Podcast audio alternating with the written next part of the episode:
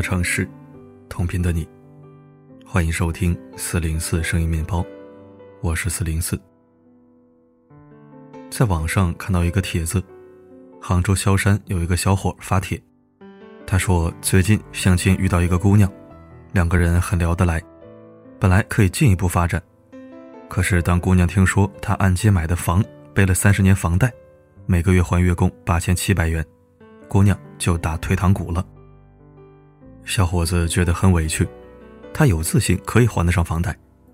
小伙子想问问大家，如果是你，你会慌吗？那如果我是那位相亲对象，我应该也会慌，毕竟每个月还八千七，还有吃喝拉撒，每个月的最低开支是一万块。首先，每个月一万块不是小数目，一要保证这三十年的稳定收入，二要保证没有什么急用钱的地方。大多数人。很难保证这两点，就会觉得很冒险。我也是房奴，每个月的房贷压得我喘不过气来，很害怕失业。只要哪个月收入低，甚至没收入，就会变得很焦虑。三十年的房贷，每个月八千七，相当于背着这种压力三十年，沦为赚钱的工具。这三十年意味着我们不敢出去乱消费，买什么都要三思。经济不自由，大大降低生活质量。也许你会说，我们不都是这么过来的吗？但人家姑娘不一样，她有权利选择更好的生活。所谓优胜劣汰，也是人之常情。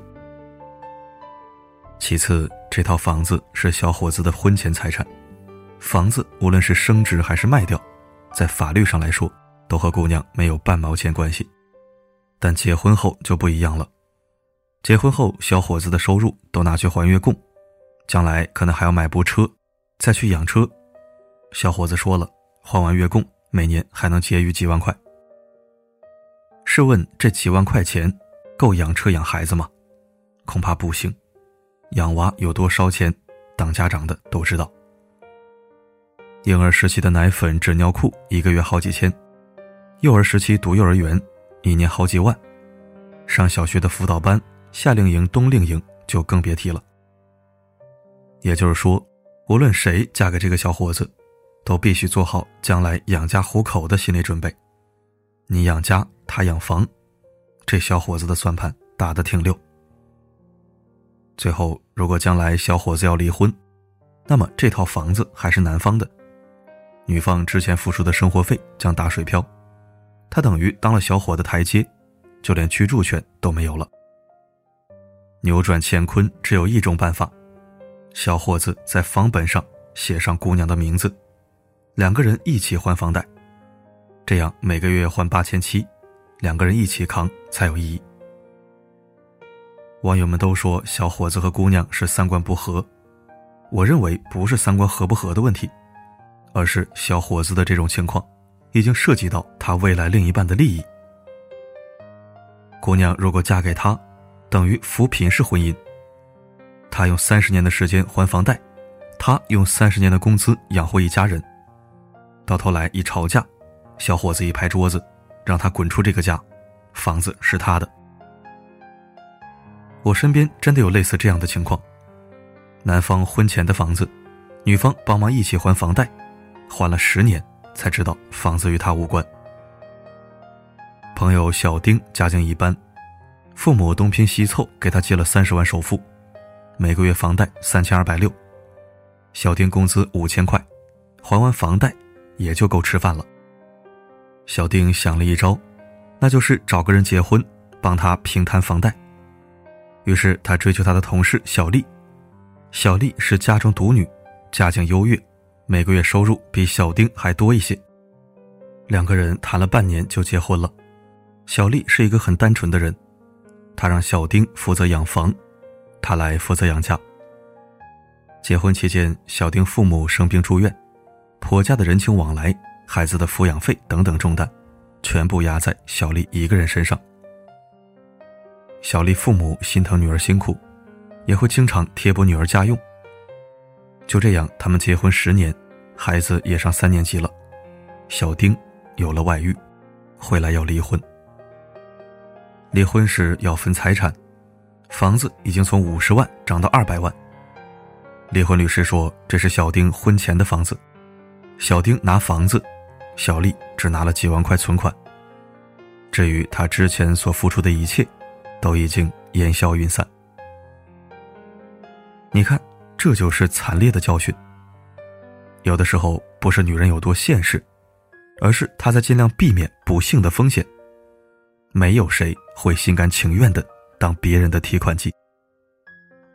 电视剧《双面胶》是经过真实事件改编的，有这样一幕名场面：女方母亲对男方母亲说：“我把女儿嫁给你们家，没有要你们家一分钱彩礼，还送给他们一套郊区的别墅。”哪知道男方母亲压根不领情，人家说：“你们为什么不要一分钱？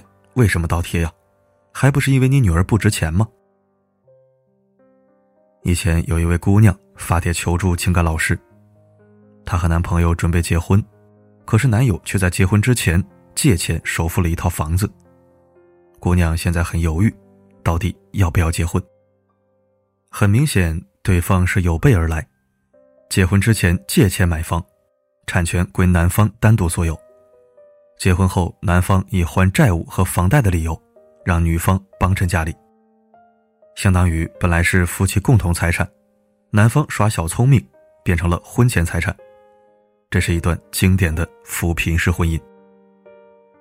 本文作者作为一个有过十年相亲史的老阿姨，她想给大家讲一些关于如何快速有效的识人方法。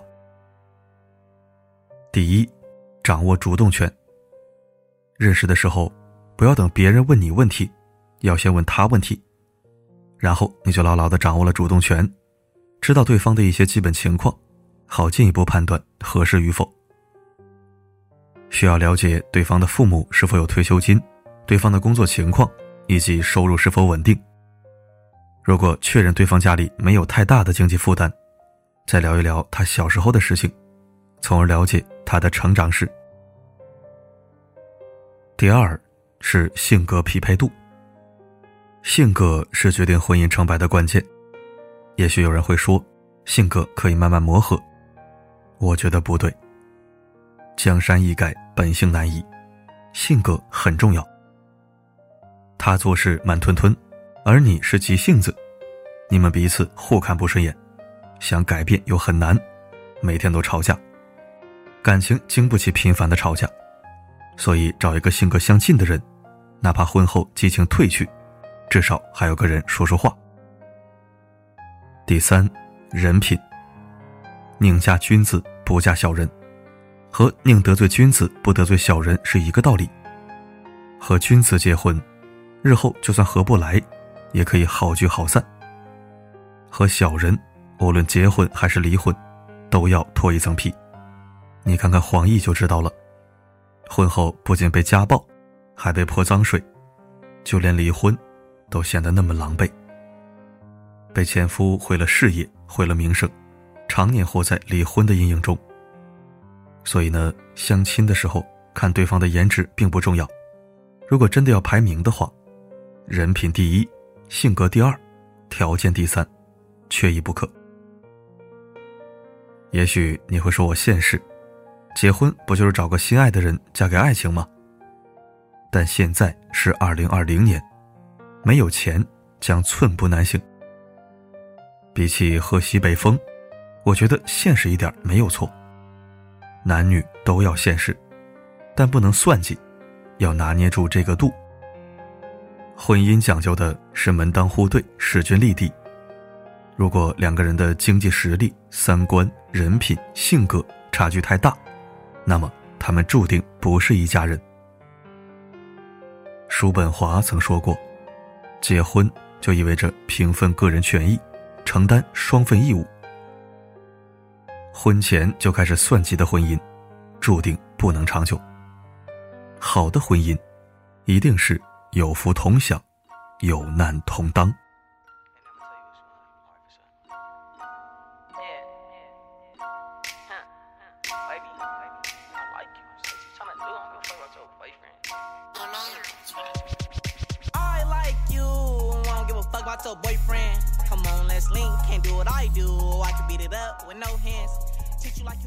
感谢收听。今天是假期的最后一天明天就要上班了。不知道你准备好了没有？生物钟是否已经调整好了呢？假期再长也只是短暂休整生活还要继续的。愿你在新的工作日有个好心情好状态好精神。好了，今天的分享就到这里。我是四零四，不管发生什么，我一直都在。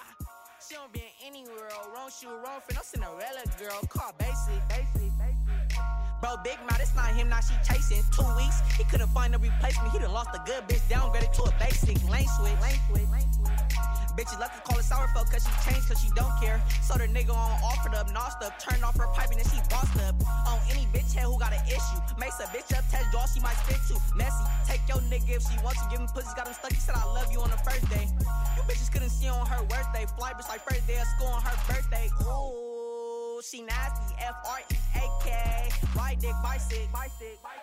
Make a nigga bust in a M I M. Ah, that's what I like, baby.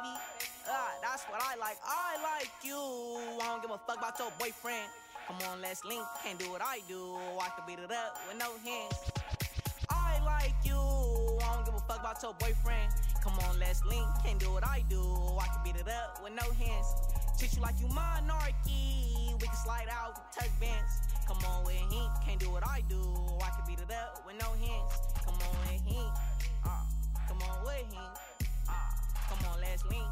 Uh, what you tryna do?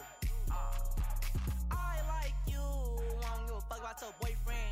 Come on, let's link. Can't do what I do. I can beat it up